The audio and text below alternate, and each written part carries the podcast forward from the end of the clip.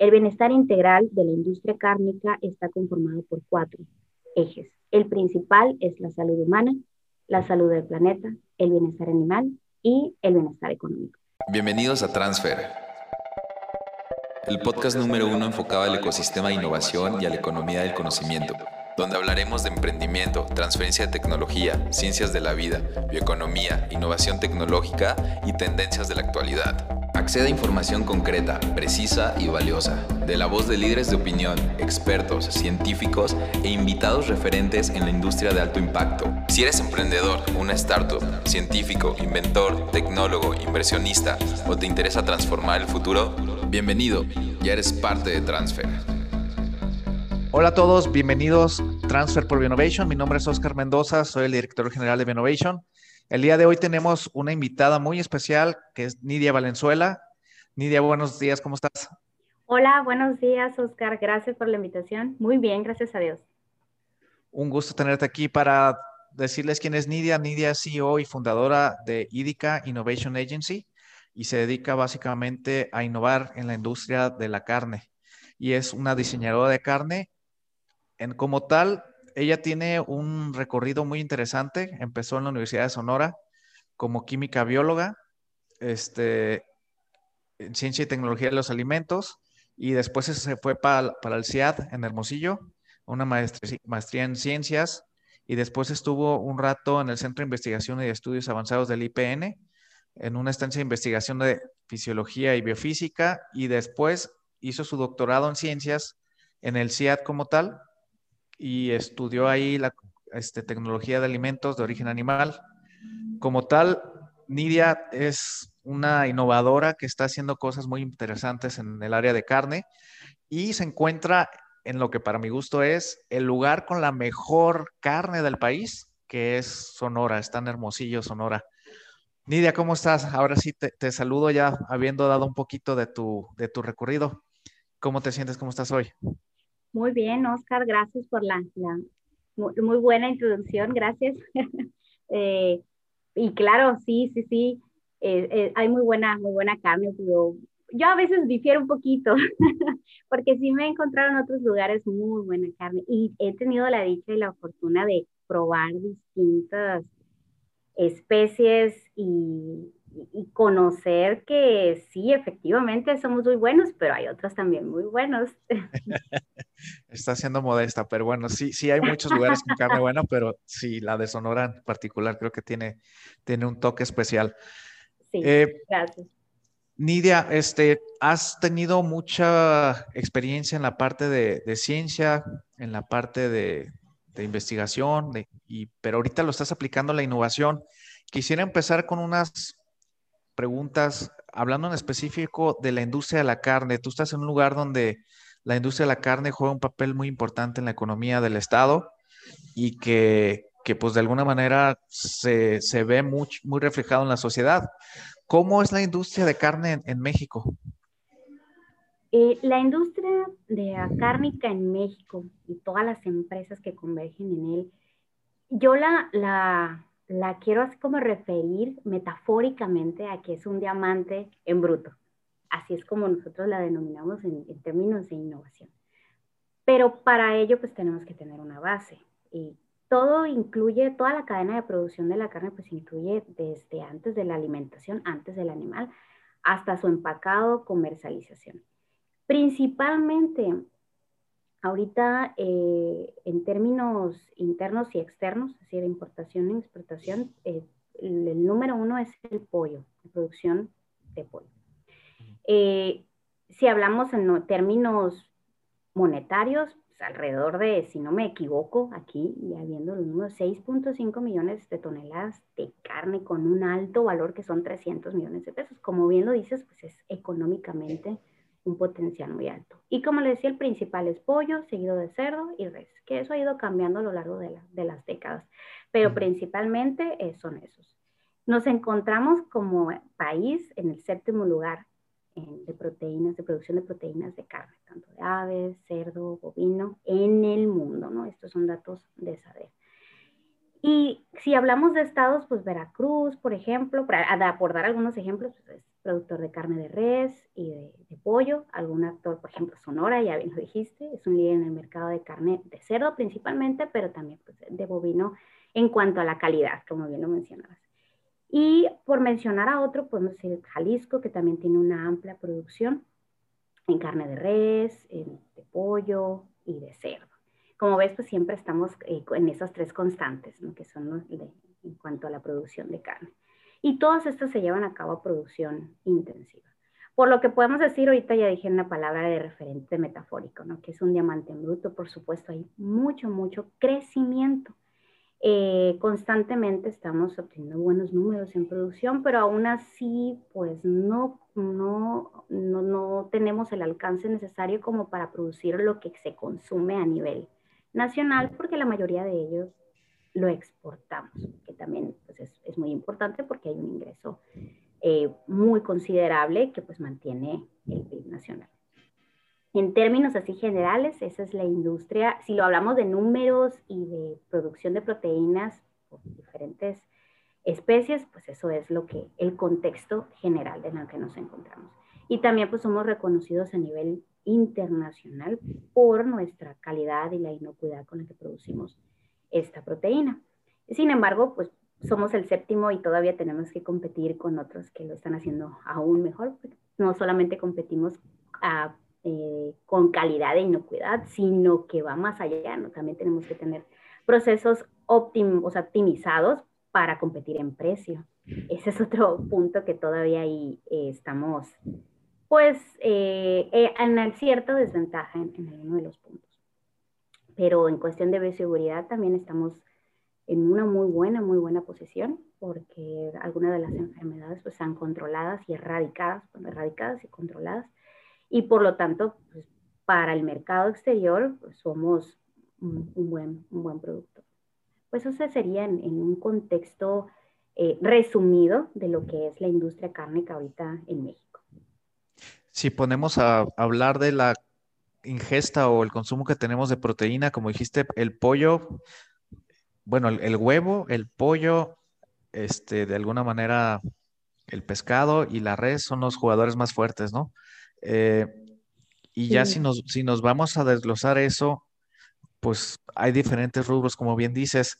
Si hablamos de los hábitos de consumo cárnico, de cárnicos o de, carne en México, ¿cuál, ¿cuál sería el, vamos a decir, la conducta de, los consumidores? El, el, consumo per cápita, que es el que nos indica cuánto consumimos a nivel eh, nacional por persona, pero a lo largo del año, el pollo sigue siendo el número uno, en un 30, alrededor de un 30 consumo per cápita. Luego sigue el porcino nuevamente en un 18, seguido de bovino, eh, carnes frías y por último el pavo cubriendo la demanda proteica. Esos son principalmente. Y esto ha ido cambiando a lo largo de las décadas también porque eh, los productores de aves lo han hecho muy bien, han posicionado muy bien eh, sus productos porque antes pues, no se consideraban como una proteína eh, primordial, o sea, de, de, primera, de primer alcance. Y con las estrategias que son punteros, ellos han ido acomodando estratégicamente su producto de tal forma que ahorita pues si comparamos entre el pollo y, el cerdo, pues hay de 30 a 18 hay un rango considerable. Y por lo tanto también pues tienen un, mercado pues más amplio y son los que han innovado más, o sea, han sido punteros en muchos, en muchos aspectos. Hay, hay mucho que reconocer a, a la avicultura. Sí, maravilloso. Acá en Jalisco en especial, nosotros hemos trabajado con, algunos productores y sí es impresionante la cantidad de volumen que tienen de, aves y cómo, cómo manejan toda la logística y el control desde qué vacuna se le ha puesto, si, y lo tienen todo en, en línea, digitalizado, con un control que, a mí me sorprendió muchísimo porque la trazabilidad la tienen muy, muy bien definida, muy, muy bien hecha y desarrollada al grado de que pues, pueden llegar al nivel de detalle de qué le pusieron a cada uno, qué comió, si se enfermó alguna vez y, creo que eso, eso da, mucha certeza.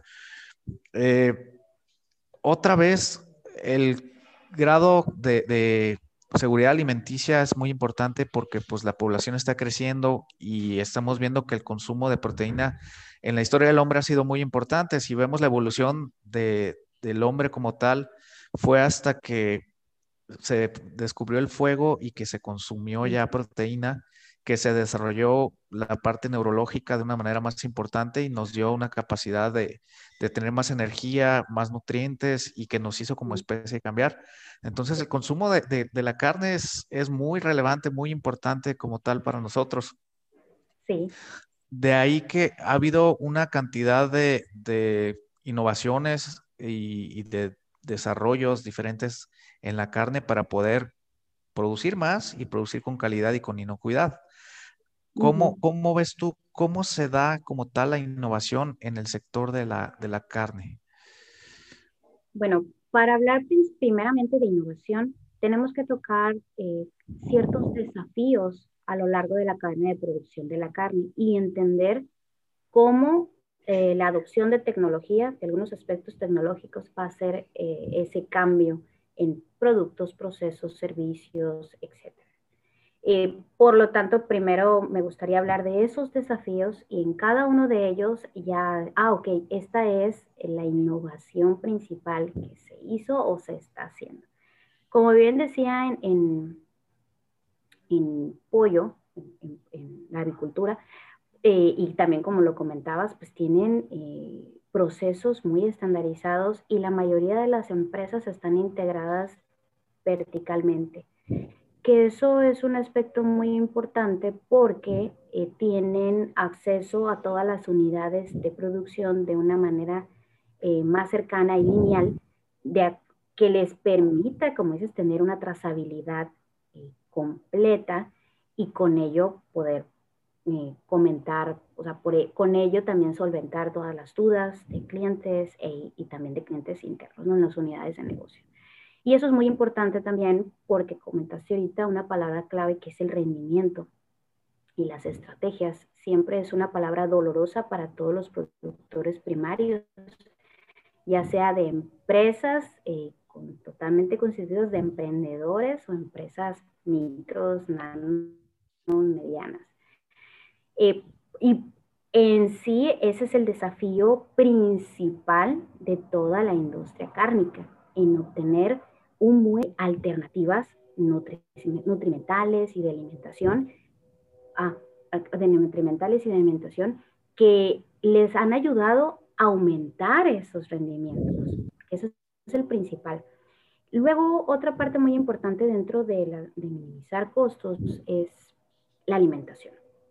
La alimentación es un desafío muy, muy, muy importante no solamente a nivel nacional, sino a nivel internacional.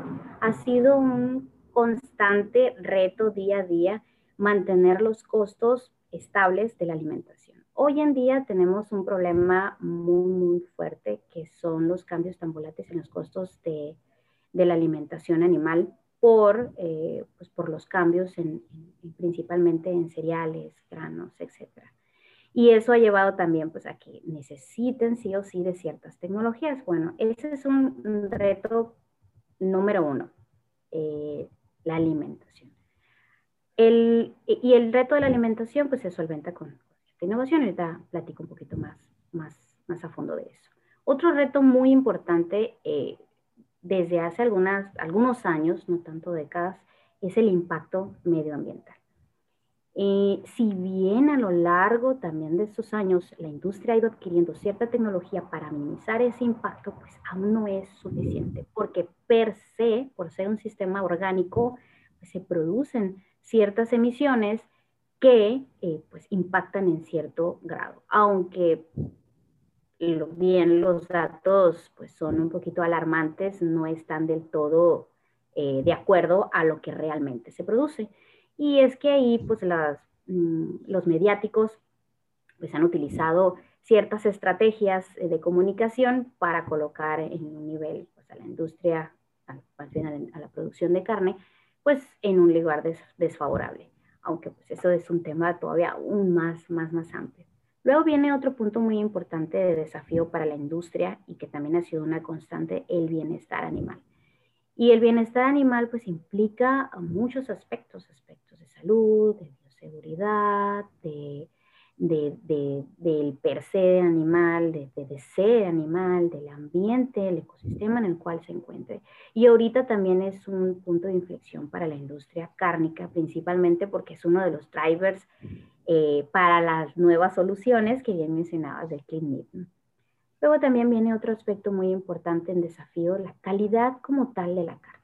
Antes la calidad de la carne estaba definida principalmente por aspectos sensoriales y físico-químicos a lo largo de la cadena de producción de la carne, pues todos mantenían esos estándares. Sin embargo, ahora el consumidor, pues sí lo acepta porque, de hecho, es una paradoja a nivel internacional. Paradoja porque, eh, pues quieren carne porque la, eh, perdón, quieren carne con grasa, pero la grasa la etiquetan negativamente, entonces, pues tiene uno que hacer un labor muy fuerte para eh, para transmitir adecuadamente este conocimiento de que cierta grasa lo es y bueno, ahí es donde intervienen eh, ciertos aspectos nutrimentales que le van a apoyar a, a, posicionar mejor esa, esa carne. Y luego, bueno, bien decía, ¿no? La calidad de la carne pues estaba antes por aspectos físico-químicos, sensoriales. Ahora ya no ese es el sentido. El sentido es eh, más que nada nutrimental. ¿Qué me está ofreciendo? no tanto en proteína, porque la proteína ya es el, es el, es el actor principal, pero ahora es qué es lo que trae esa carne, qué es lo que tiene desde el origen, cómo lo estás manipulando, el, el origen, la manipulación, eh, esa transformación en productos cárnicos, qué es lo que estás empleando para llegar a. Y por lo tanto, pues, ahora eh, la industria cárnica se tiene que concentrar en ese, en ese aspecto principal. Porque eh, bien tenemos, creo, dominado los aspectos principales de la calidad de la carne. Como lo decían, ¿no? los sensoriales, los físico-químicos, los de rendimiento, todo eso conforman la calidad a lo largo de la cadena de producción. Otro desafío muy, muy, muy importante y que, y que muchos pues no lo, no lo no lo comentan son los aspectos legales. Los aspectos legales incluyen aquellas provisiones de sustancias que a lo, o compuestos que a lo largo de los años mm, pues, se han comprobado que no tienen un efecto positivo en la salud humana y por lo tanto poco a poco se han ido prohibiendo.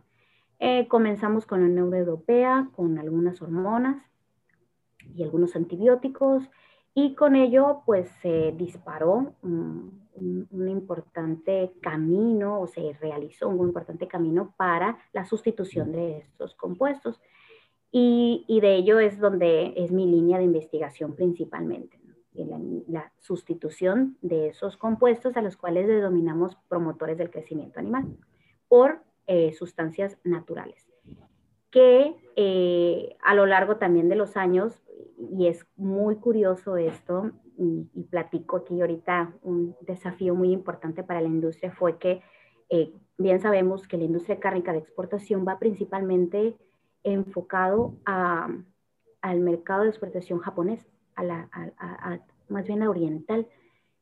Y eh, ahí se, empezó, se comenzó a prohibir el uso de ciertas sustancias, principalmente hormonas, y hace poco, a pocos años se prohibió en China, con la apertura del mercado hacia China, se prohibió el uso de raptopamina, que es un promotor del crecimiento animal mm, hormonal. Y eh, derivado, o sea, muy similar a las catecolaminas naturales del cuerpo. Y cuando sucedió eso, o sea, de, la sustitución más bien de, estos compuestos por, eh, por ah, compuestos naturales, pues ya existía desde hace muchos años. Antes de eso ya tenía una amplia investigación, a nivel de investigación, 30 años. Y nuestros esfuerzos eran, ok, productor, hay que cambiarlo, mira, estas son las alternativas, estas son, estas son, y pues se las comentábamos. Sin embargo, cuando se vino este cambio tan fuerte en la legislación china de ya no, eh, no, no ingresar carne con este tipo de compuestos, ¿qué pasó? Bueno, se quedaron desprotegidos porque comenzaron a, a sustituir y eso bajó a considerablemente sus rendimientos. Ahí no hubo una buena comunicación entre la investigación, estaba todavía muy nuevo estos aspectos y por lo tanto, pues la adopción de esas tecnologías no, no les llegó a tiempo. Ahorita ya, ya lo conocen y ya saben que pues, hay otros compuestos que ya están en la antesala para ser prohibidos y por, o sea, para ser eh, ya eh, prohibidos en diferentes países y por lo tanto, pues tienen que buscar esas estrategias nutrimentales y alimenticias para, para sustituirlo pues sí en la industria cárnica y no solamente a nivel de comercialización, sino hacia atrás en toda la cadena de producción, desde la alimentación hasta el consumidor.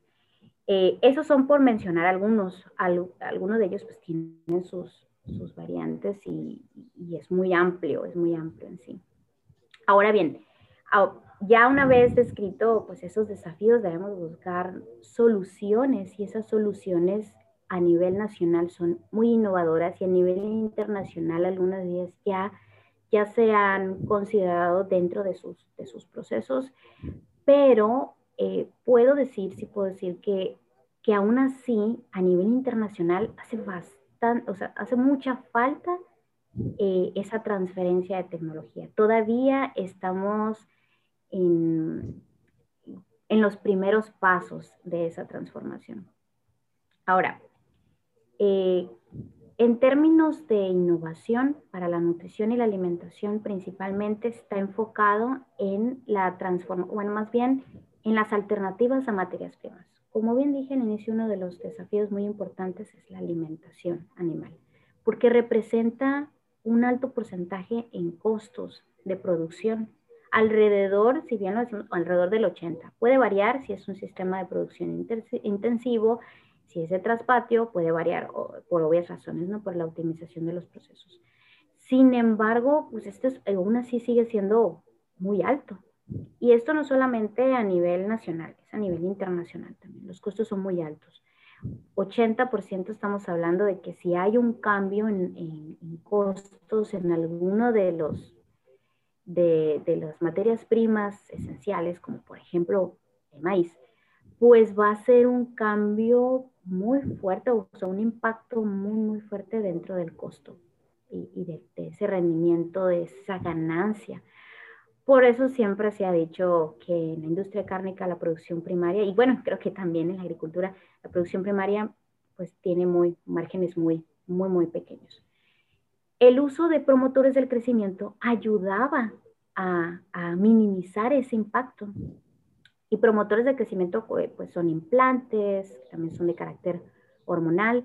Eh, el famoso clenbuterol que, que, se usaba hace muchos años, eh, también raptopamina en cerdos, clorhidrato de cipalterol, entre otras, hay muchísimos en el mercado, hay muchos y bien posicionados.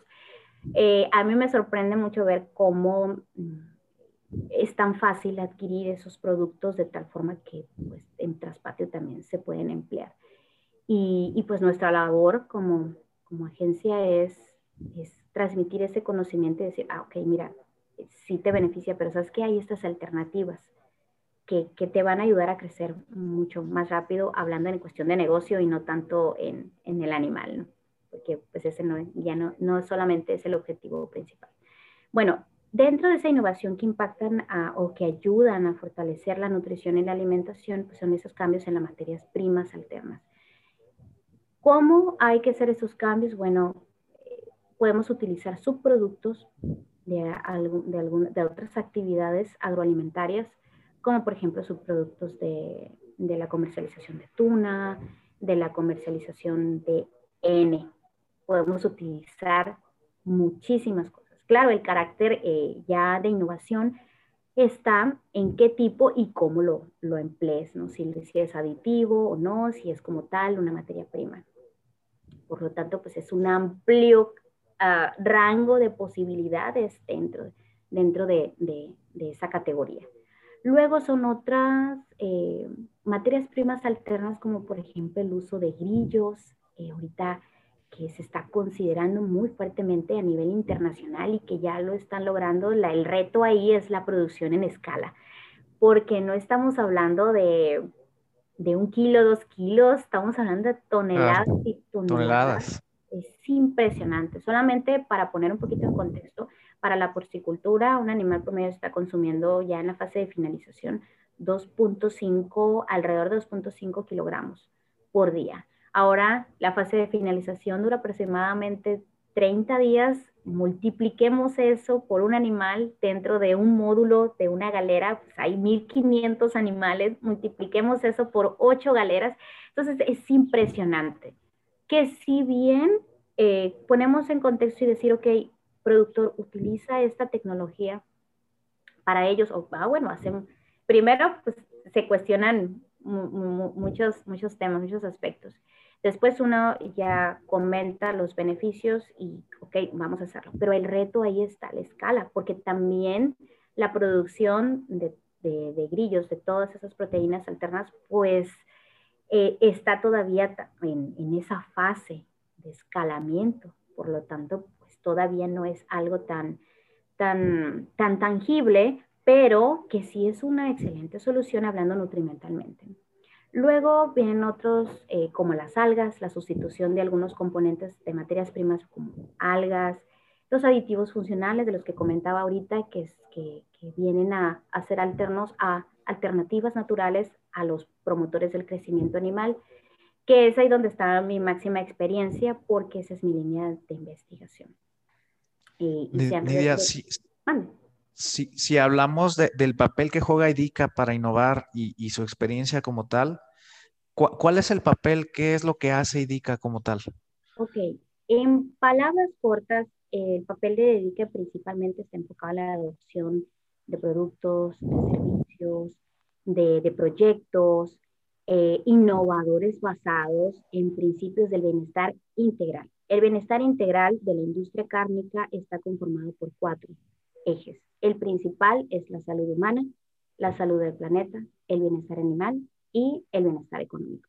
Esos son los cuatro puntos. Hay otras industrias que manejan tres solamente, pero en este caso estamos hablando de un sistema de producción orgánico que viene siendo la utilización biológico, perdón, que viene siendo el animal y por lo tanto tenemos que, colocar. Esos son principalmente. Ya nuestro papel pues es la transferencia de tecnología, de conocimiento y tecnología a la industria cárnica para llevarlo a ambientes innovadores.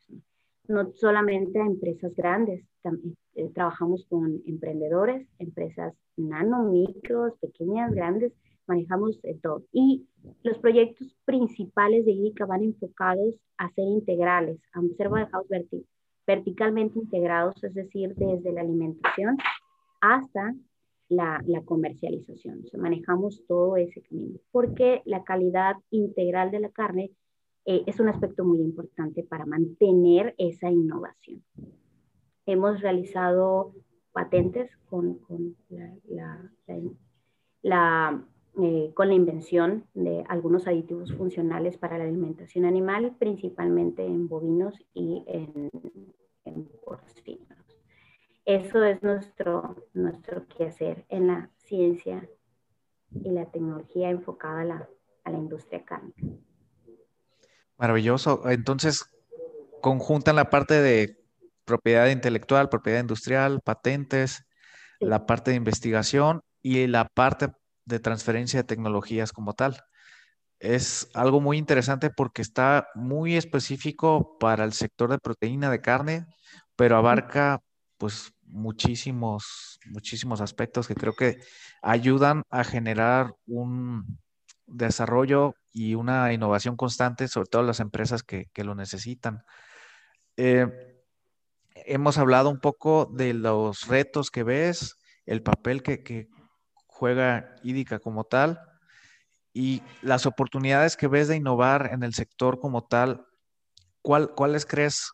Ya nos platicaste de algunas, pero ¿cuáles otras crees que son muy relevantes como para, para enfocar el esfuerzo y al final alguna inversionista, algún cliente tuyo que diga, pues por ahí me va a quitar muchos dolores de cabeza? Bueno, ahorita mencionaba principalmente eh, todo lo relacionado o la categoría de alimentación y nutrición, que ese es, algo que no, mm, no podemos quitar de la fórmula para la innovación. Es una constante y hay muchas tecnologías que podemos emplear para lograr optimizar su uso.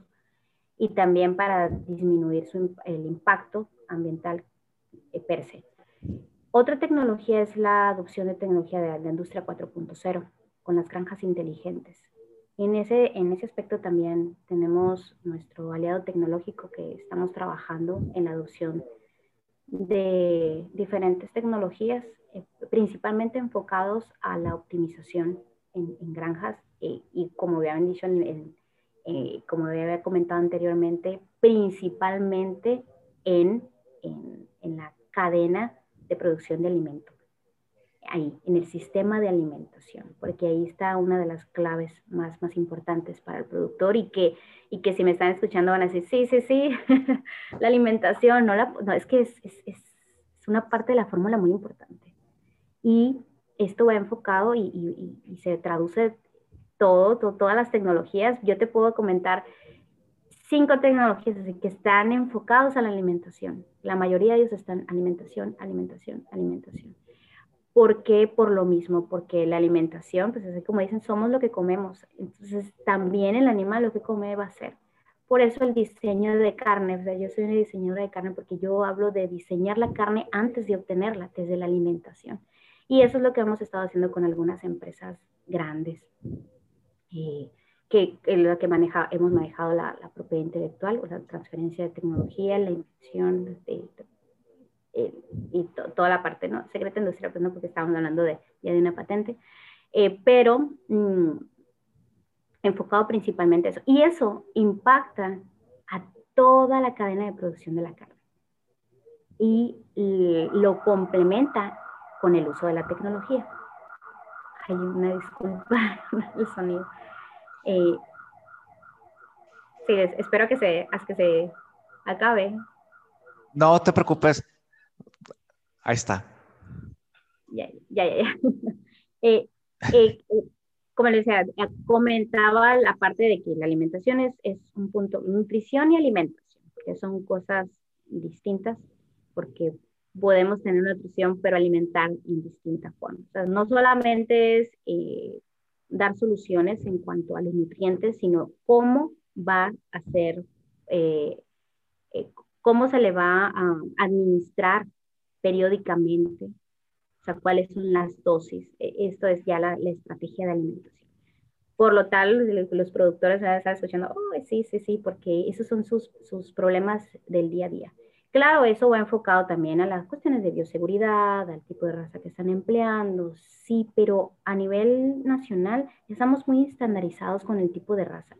Ya realmente ya no somos tan competitivos en ese aspecto. Otras, a nivel internacional, ya están optando por utilizar diferentes razas para minimizar esos impactos. Y eso también los, los, eh, los ayuda a tener un mejor posicionamiento porque están ofreciendo diversidad. Bueno, esos son los aspectos ya hablando comercialmente, de, de, estrategias comerciales.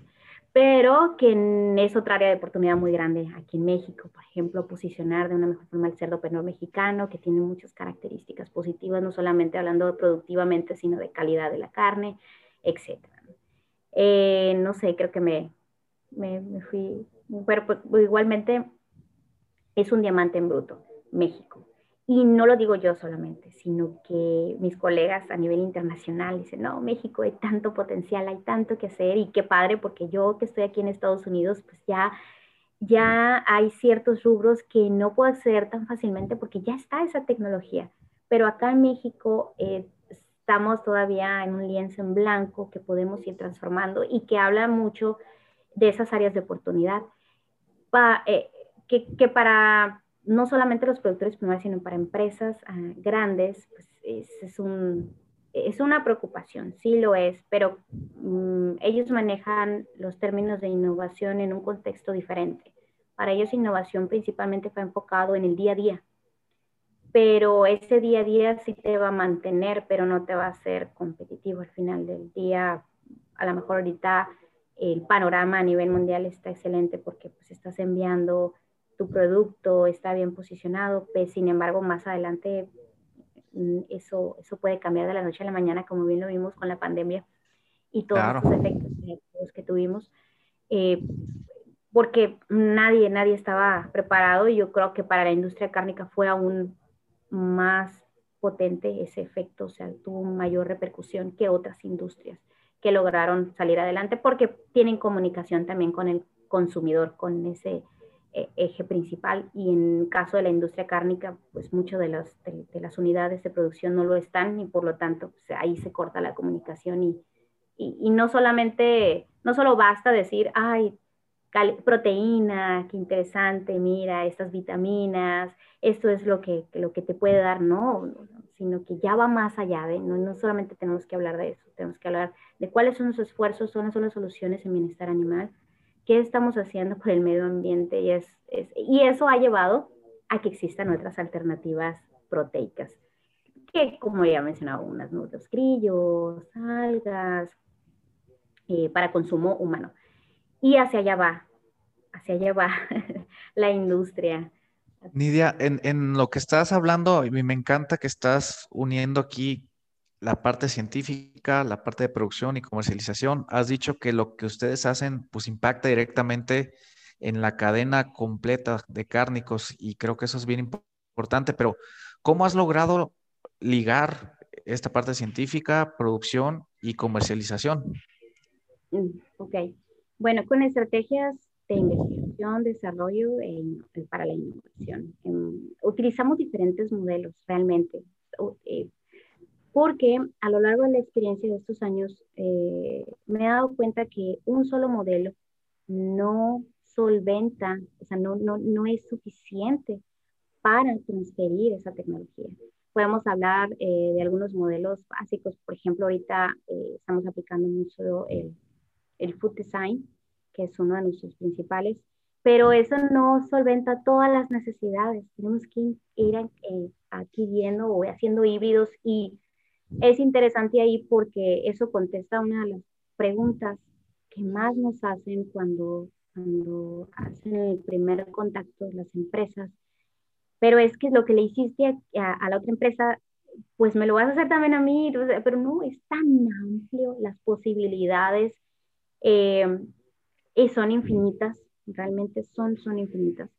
Y por lo mismo, porque cada modelo es un, es un modelo único para cada empresa, que cada empresa tiene sus procesos, si bien se rigen por las mismas eh, bases, no, no tienen el mismo número de animales, la, la, raza puede ser igual, pero sabes que le doy alimentación de esta forma.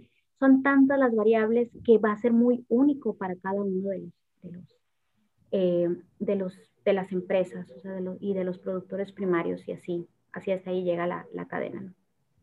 Eh, ¿Qué en otro sentido, cómo, cómo lo hacemos? Bueno, la transferencia de tecnología principalmente pues, habla de pruebas de concepto, de investigación básica, no tanto nos, nos principalmente nos enfocamos en la investigación aplicada, tenemos nuestras fases y, es ahí interesante porque cuando comenzamos a, ejecutar las fases, diciendo, pues yo no sabía que se tenía que hacer eso. Dice, bueno, ya da más confianza también porque no es solamente llegar, porque voy a contar un caso de un productor que me decía, bueno, voy, quiero alimentar eh, en producción intensiva, en una empresa grande, quiero alimentar con tomate fresco yo, bueno, pero es que ya pensaste en la forma intensiva porque tú tienes tu sistema ya estandarizado y bueno, ya hablamos de las limitantes, de todos esos desafíos y, ya podemos hablar en términos científicos y tecnológicos que sí, que no es, es, es, es posible en un corto plazo. Y ya hablamos también de, de, esas fases, de la investigación aplicada, de las pruebas de conceptos, de, las pruebas ya del prototipo, eh, de ir al, al, al, al, lugar de estudio, que viene siendo toda la granja, aplicar en escala, y luego ya pruebas pilotos, se fija todo, todo, todo. No es solamente estar en el laboratorio, voy a hacer estas pruebas, si voy a ir a aplicarlo, no, realmente estamos en el día a día de la producción, en, este caso del último que tuvimos en cerdos, estamos ahí constantemente eh, monitoreando, o sea, haciendo un monitoreo de todas las condiciones, de aspectos ambientales, aspectos nutrimentales, o sea, todos los aspectos cubrimos. Por, mm, podría ser así como algo como CAM, que nosotros denominamos que es consultoría, asesoría, auditoría y mentoría en algunos casos. Es muy amplio porque tenemos que estar en el día a día. Eh, de Valenzuela también está ahí dentro con todo el, eh, sistema, entro también con los animales, estoy monitoreando, hago, eh, ya coordino eh, la medición de variables y ya una vez, o sea, la estrategia es que en menor tiempo pues tengamos resultados óptimos y por lo tanto pues no puedo yo decir, ay, esta es la dosis, ¿no? Tiene que probarse esa dosis y, o sea, dosis y periodos de exposición y ya eso mm, eh, de, seleccionar con, con, el cliente y decir, ah, mira, estas son las mejores características y esto es lo que quieres obtener.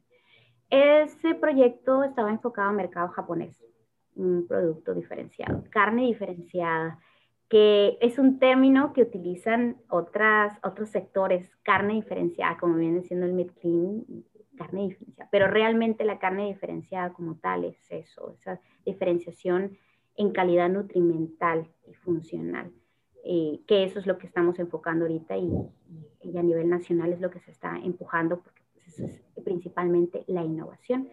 Y ya en términos tecnológicos, pues es lo que comentaba ya la adopción de estrategias tecnológicas en granjas, principalmente como unidad principal de producción, y luego ya eso eh, escalarlo a, a, los intermediarios, que corte, sacrificio, transformación, y luego ya la parte de comercialización.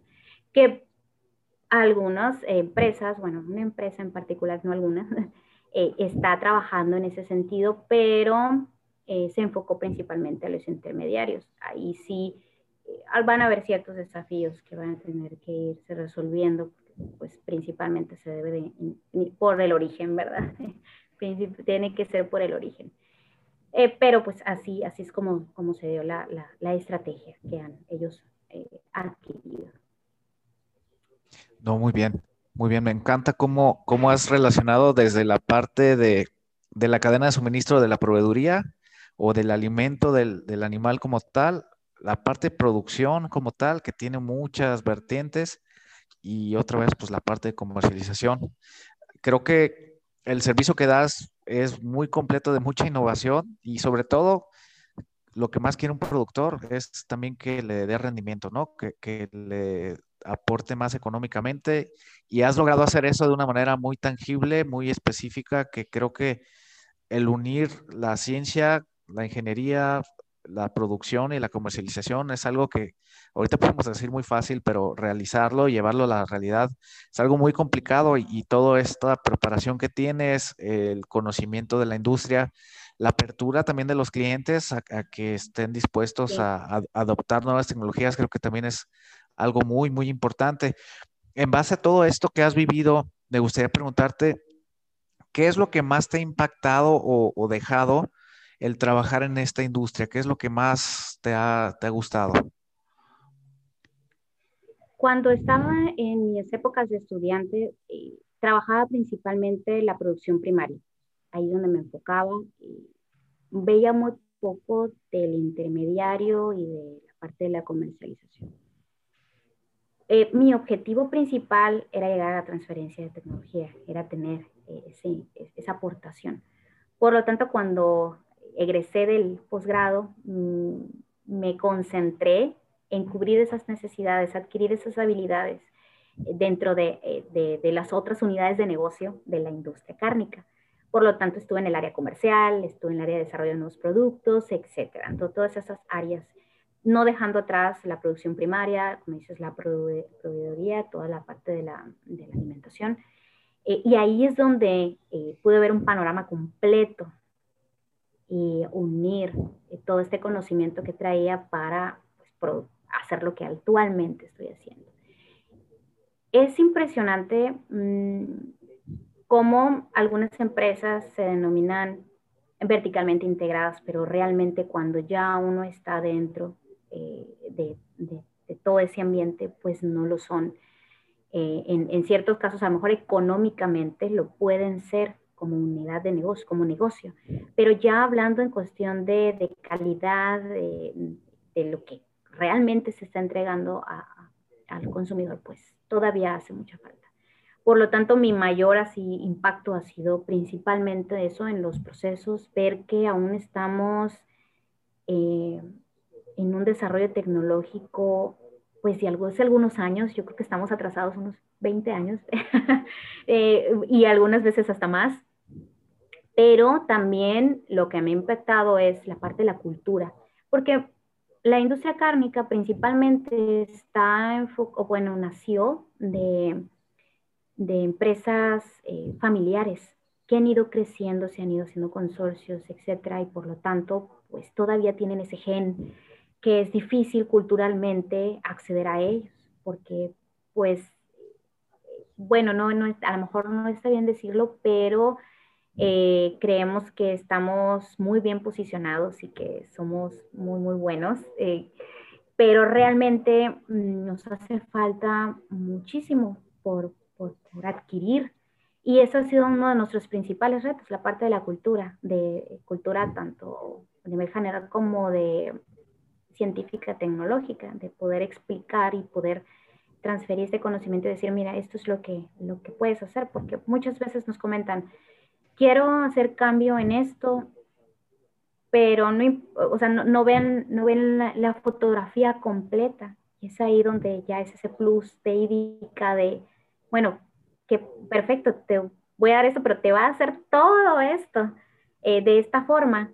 Y que, no, como ven, no ha sido sencillo. Eh, sí, me he llevado pues varios impactos negativos eh, de manera personal también, por, por ser mujer, no, no, quería decirlo, pero pues también está ahí ese, esa, ese tema muy, muy, muy importante, porque el 99% de los líderes en la industria cárnica son hombres.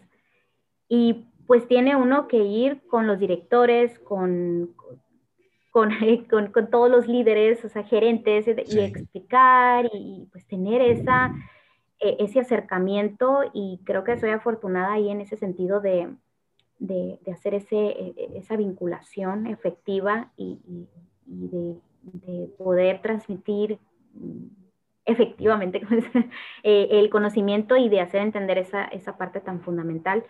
Eh, porque parte de IRICA pues no trabaja, o sea, trabajamos en gestión de proyectos, de multiproyectos, y entonces no solamente estamos, vamos a trabajar con el gerente, sino desde el productor, vamos a trabajar o sea, con todos los stakeholders posibles para mantener y minimizar los riesgos de una inversión como tal, del que es la innovación, ¿verdad? Porque sí son su dinero, pero no es tanto como se imaginaría.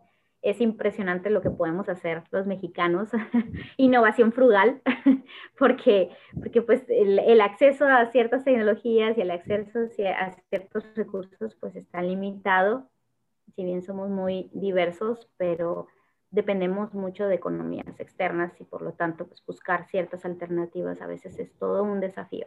Sin embargo, pues creo que lo estamos estamos haciendo bien. Eh, poco a poco eh, tenemos, bueno, antes de decir esto de, de, los logros, eh, una de nuestras estrategias también es, es acercarnos para charlas, charlas de innovación, y tanto privadas como ya en, en, red, en, en, línea, como los webinars. y van enfocados también en nuestras verticales de innovación que, manejamos, nuestros principios también de producción y, pues ya ahí creo que esa labor de transferencia de conocimiento también nos ha ido abriendo camino, esa apertura, esa comunicación y más que nada, eh, otra palabra clave, la innovación abierta.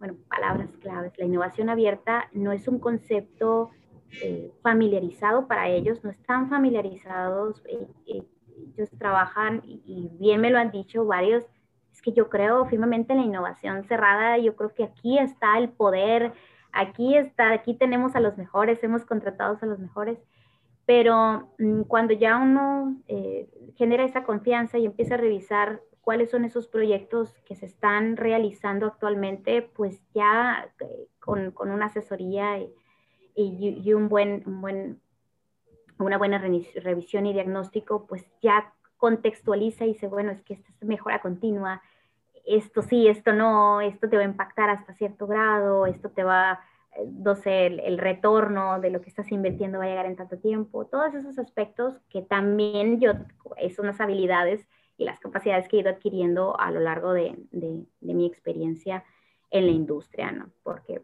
pues, como directora también he tenido que, aprender toda esa parte, eh, esos temas y que también ha ayudado a que Irica eh, pues tenga su papel en, en, esta parte.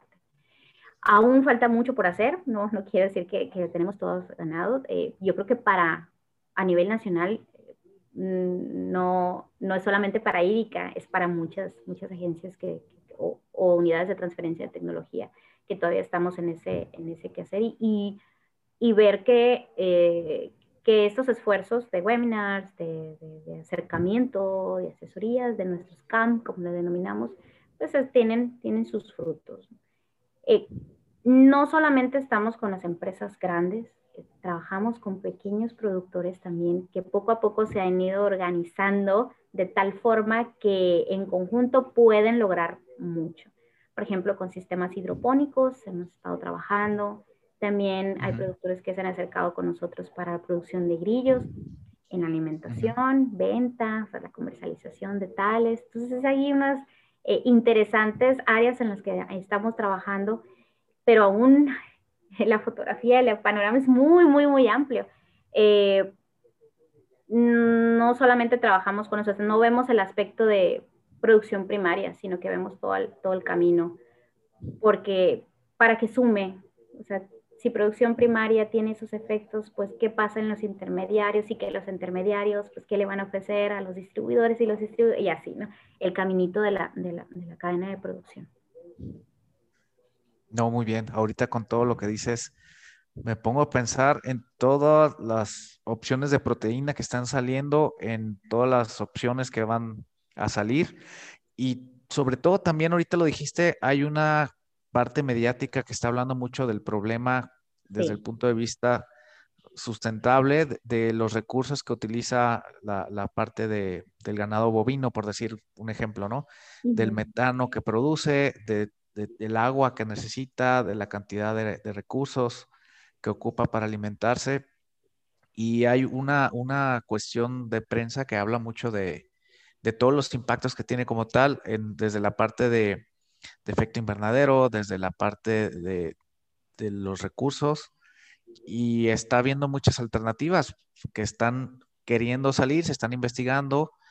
La industria de la carne es de las más importantes en el mundo como tal porque pues alimenta una cantidad muy grande de la población y creo que decir que va a desaparecer sería un, error. Eh, lo que sí es que está viendo mucha gente que está tratando de ver algunas otras alternativas. Tú has hablado de, muchas alternativas que pueden darse ahí de proteína. En base a todo esto y tu experiencia, ¿cómo ves el futuro del mercado de proteínas en México y del mundo? Bueno, eh, no va a desaparecer, como bien dices. No es, eh, no, no, no se va a cubrir tan fácilmente esa demanda proteica con otra, otra, ah, otra proteína alternativa. Sin embargo, sí va a haber una fuerte transformación. Y es ahí donde, donde hago mención a algunos ejemplos, por, algunos por mencionarlos. Empresas internacionales como Tyson y otras cadenas de restaurantes están apostando por nuevas alternativas de proteínas. Es ahí donde dice, bueno, si tú trabajas con carne, ¿por qué ahora dentro de tus estrategias de innovación, de, investigación, de desarrollo en tu área, estás trabajando ahora con estas tecnologías. Bueno, ahí está la parte muy importante porque va a haber una transformación, van a ser híbridos y aparte de eso, eh, sí va a disminuir la, producción tradicional, la cual le denominamos, va a ser un cambio, un cambio muy, muy fuerte. En México, eh, bueno, siempre estamos un poco retrasados con, esos cambios, pero nos va, a orillar a hacerlo aún más rápido y a lo ves, y algunos les va a costar mucho más y va a ser mucho más, costar en esfuerzo y en monetario, porque eh, todavía no están preparados en algunos sentidos. La producción intensiva como tal que es la, la que ahorita está en, mediáticamente eh, en, en, en, ¿cómo se dice? en, debate, no va a desaparecer. y yo no estoy, eh, yo no estoy en contra de, de, la producción intensiva, pero tampoco estoy 100% a favor. Hay muchos sistemas de producción novedosos que se pueden implementar y que dentro de esas estructuras, de esas inversiones que ya se hicieron, se pueden adoptar y transformar todo, todo, todo, todo el ambiente en el cual el animal se está desarrollando pues, para obtener carne, para, para la deposición de proteína. Por eso va a haber una fuerte transformación que ya se está dando a nivel internacional. Y luego ya mencionas algunas alternativas proteicas. Por supuesto, van a, incrementar y es asombroso cómo a lo largo de los años pues, han, han disminuido los costos de producción. Pero claro, hay desafíos también en cuanto a cultura, eh, de, la perspectiva del consumidor eh, para, esa, para esa tecnología, hablando específicamente de la Clean Meat, que a mí no me gusta decirle Clean Meat, porque también la industria cárnica produce carne limpia, que ese es el término más eh, más adecuado, eh, que, estamos peleando también la industria cárnica porque se, se, esté dentro de, claro que se puede producir eh, carne limpia como, y nosotros lo, lo, lo, usamos dentro de nuestras, de nuestras terminologías hablando científica y tecnológicamente. Generamos carne limpia. ¿Por qué? Porque no utilizamos ciertos aditivos. Los antibióticos ahorita son los próximos en la antesala de ser eliminados y ahorita ya hay en China algunas legislaciones que lo están, eh, lo, lo, lo, están condicionando. Por lo tanto, ahorita los productores deben de estar en, a ver, ¿cuál es lo nuevo que voy a utilizar? Porque si, si, si quitamos el acceso a esos, a, esos eh, eh, aditivos, porque se utilizan como aditivos, pues va a haber un impacto súper, súper fuerte en cuestiones de bioseguridad y en cuestiones también de rendimientos, porque también dan rendimiento y por lo tanto pues puede haberse demeritado la economía nacional y ahorita debería de ser uno de los eh, principales esquemas de, transferencia de tecnología, pero pues muy pocos estamos trabajando en esa parte, eh, que también con programas de sustitución eh, paulatinas, de, de manera ascendente porque es muy complicado eliminar los antibióticos promotores del crecimiento y los antibióticos en general. Eh, bueno, bien decía, no, China pues ahorita está, está en, ese sentido y, está también empujando muy fuerte con la cuestión de, de, carne de laboratorio, que también es otra forma de denominarlo, y, y pues hay esa conversión muy fuerte. O sea, no es que desaparezca, pero tampoco es que se vea a como estamos ahorita actualmente beneficiado en su totalidad. Poco a poco eh, el cambio generacional lo va a orillar a también, o sea, ese es otro, otro empuje, lo va a orillar a que se transforme. Porque ahorita estamos muy bien posicionados, porque la mayoría, pues tenemos cierta, cierto rango generacional, cierta edad, que pues considera todavía aceptable estas condiciones, pero los que vienen empujando y que es una, es, es, una población considerable, pues ya ahí va a comenzar a disminuir también. Pareciera que no, y muchos dicen, no, es que no va a pasar. Bueno, es, es impresionante ver que solamente con puntos porcentuales pequeñísimos hay un cambio considerable en la economía. Eh, estamos hablando de miles y millones, estamos hablando de millones de, de toneladas. Y claro que si eso lo traduces va, va a tener un impacto fuerte y, y también va, vas a competir, va a haber una mayor, mayor competencia y por lo tanto pues tus principios de producción tienen que ser distintos. Para llegar a ello, pues basta, es un camino muy, muy riguroso para la industria, pero eh, ahorita estamos trabajando con emprendedores que, que, que, ya lo tienen en mente y que quieren tener ese sistemas de producción, los nuevos, eh, nuevos modelos de producción, que es sistema abierto pero cerrado a la vez, y todas esas características nutrimentales que ya he mencionado, biodiversidad, diversidad en alimentación, no solamente uno solo, porque ahorita todo lo que compita con la alimentación animal, pues no, no es, no es, no es, no, no es, no es sostenible, es, es, imposible. Por lo tanto, pues tenemos que buscar esas, esas tecnologías. O sea, es, es un camino muy, muy interesante y que estoy disfrutando mucho ver cómo se va desarrollando a lo largo de estos años eh, y, y, que pues con el favor de Dios me quedan muchos años más y, ver eso poco a poco, esos cambios eh, significativos en cada una de las unidades de negocios, pues es muy reconfortante, es, satisfactorio verlo. Hay sus desafíos, sí, sí, sí, desafíos culturales también, eh, pero también otro de nuestros objetivos es la educación y dentro y también tenemos cursos específicos para ello. Por, es otro de nuestros empujes. Nos, estamos asociados también con, un, con una empresa que trabaja en ese sentido, Fooders, eh, que también ahí participo. Eh, ahí eh, tratamos todos esos sentidos de, de, bienestar integral y que por medio de ellos estamos haciendo nuestros esfuerzos para comunicar lo que realmente es la industria cárnica y hacia dónde vamos, qué, qué vamos a esperar. Hay tanto mercado exterior en el cual podemos participar nacionalmente, eh, como carne diferenciada, lo que mencionaba ahorita de la invención, eh, con la invención del aditivo, eh, y, que, y que ya han trabajado, por ejemplo, Canadá, la diferenciación en alimentación, el cerdo ibérico, tanto una y otra. Pero aquí en México hay muchísimo, muchísimo, muchísimo por aprovechar. Eh, y por abrir nuevos, nuevos mercados a nivel eh, oriental, por ejemplo, que ahorita es, lo más, más fuerte, y por qué no también el mercado europeo, que a veces lo vemos tan lejano, pero que, que ahí vamos. sí, sí, lo vemos muy lejanos porque hay, hay muchos limitantes para, para, México. Pero otros países eh, de Latinoamérica lo han logrado y han tenido ese cambio bastante significativo, como por ejemplo la industria cárnica en Chile, eh, que, que, es de, de, me aplaudir, de mi, de mi, admiración, que han hecho esos cambios significativos y, que yo creo que estamos muy, muy a la par en, en cuanto a desarrollo. Y, y, que ahorita escucho mucho y veo muchos titulares de crecimiento para la industria cárnica de México, sí, sí, sí, pero esto no se trata solamente de crecimiento, se trata de desarrollo, de transformación para poder estar posicionados en un futuro. Porque ahorita con la pandemia fue un punto de, de fluctuación, pero va a haber otros más que tenemos que ir. Ahorita, por ejemplo, nos sentíamos bendecidos por la apertura del mercado de China.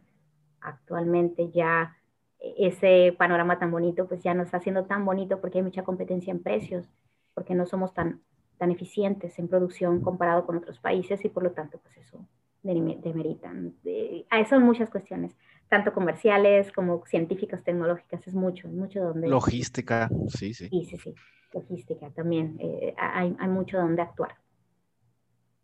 Claro, claro. Fíjate que ahorita que estamos hablando de todo esto de la carne, pienso en algunos subproductos como tal, eh, de, de, cárnicos que no hemos hablado. Yo, yo, por ejemplo, vengo de la industria de la piel sí. y y digo, ahorita se están haciendo algunas alternativas para piel eh, de otro tipo de, de, productos, no necesariamente de, de uh -huh. bovino, eh, más de laboratorio.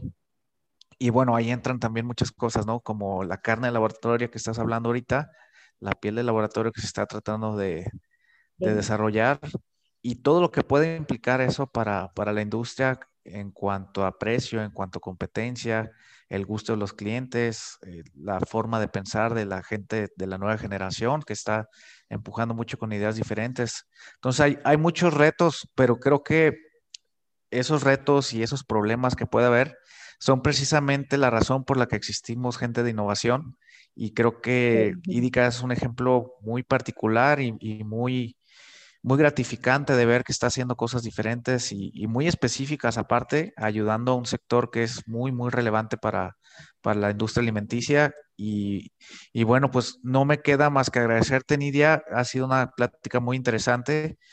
Y quisiera preguntarte si hay alguna red social, algún correo, algún lugar donde te pueda contactar nuestra audiencia. Sí, principalmente eh, por medio del correo, innova arroba idica.mx y también en Facebook, IDICA, Agencia de Innovación, y en LinkedIn también. Ahí nos encontramos. Perfecto, pues a toda la audiencia, este ha sido un episodio muy, muy significativo para mí. He aprendido muchísimo y Nidia, pues muchísimas gracias, gracias por tu tiempo. No, a ti, a ti Ah. por, por la entrevista. No, ha sido grandioso, grandioso. Pues a todo el público los vemos en el próximo episodio de Transfer. Hasta la vista, hasta la próxima.